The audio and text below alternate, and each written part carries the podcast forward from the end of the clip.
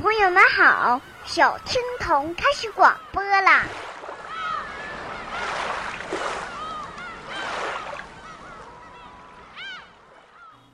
亲爱的小朋友，大家好！竹子叔叔今天带给大家的中英文童话故事是《穿靴子的猫》终极。 Puss in Boots runs in front of the carriage. 穿靴子的猫跑在马车前面， He sees a big field. 它看到一大片田地， A peasant and his family are working in the field. 一位农夫一家正在田里劳作。 The field belongs to a big bad giant. 一个高大邪恶的巨人拥有这片田， The giant has got lots of fields and servants. 他还拥有大片大片的田地和许许多多的仆人。 I'm Puss in Boots. 我是穿靴子的猫， My master is the Marquis of Carabas. 我的主人是卡拉巴斯侯爵， The king is coming. 国王就要路过这里了。 Please tell him that this field belongs to the Marquis of Carabas. 请告诉他，这片地属于卡拉巴斯侯爵。 Puss in Boots says to the peasants. 穿靴子的猫对农夫们说 The Marquis of Carabas is a good man, and he will help you.：“ 卡拉巴斯侯爵是好人，他会帮助你们的。 The king sees the big field. ”国王看到了这一大片田地， Whose field is this? It's beautiful, he says.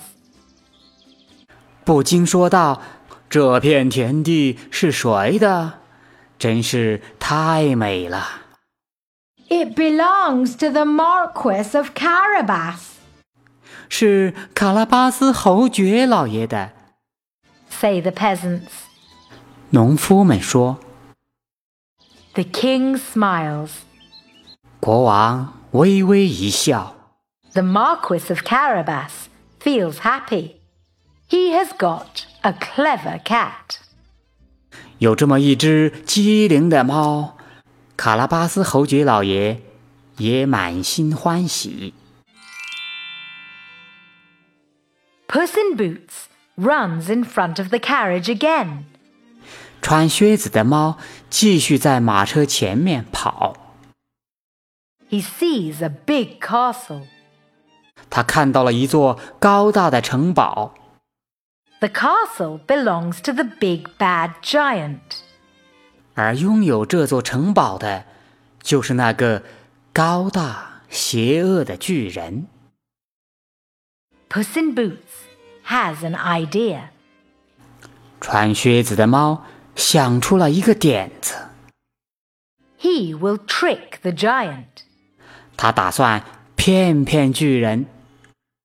Puss in Boots knocks on the big door. 于是他敲起了那扇巨大的城门， The giant opens the door. 巨人打开门， What do you want, little cat? 你这只小猫想要干什么？ shouts the giant. 巨人吼道 I want to meet you because you are very clever,：“ 因为您聪明绝顶，所以我想来拜访您。 says Puss in Boots. ”穿靴子的猫说 I know you can do magic.：“ 我知道您会变魔法， Can you become a lion? 您能变成一头狮子吗？” Of course I can, 我当然能变！ shouts the giant. 巨人叫道。 The big bad giant says some magic words. 高大邪恶的巨人念念有词地说了几句咒语。 Suddenly, 忽然， he becomes a lion. He is a big, terrible lion. 他一下变成了一头狮子，一头让人毛骨悚然的大狮子。 Puss in Boots is afraid of the lion. 穿靴子的猫很怕这头狮子。 Poor Puss in Boots is shaking.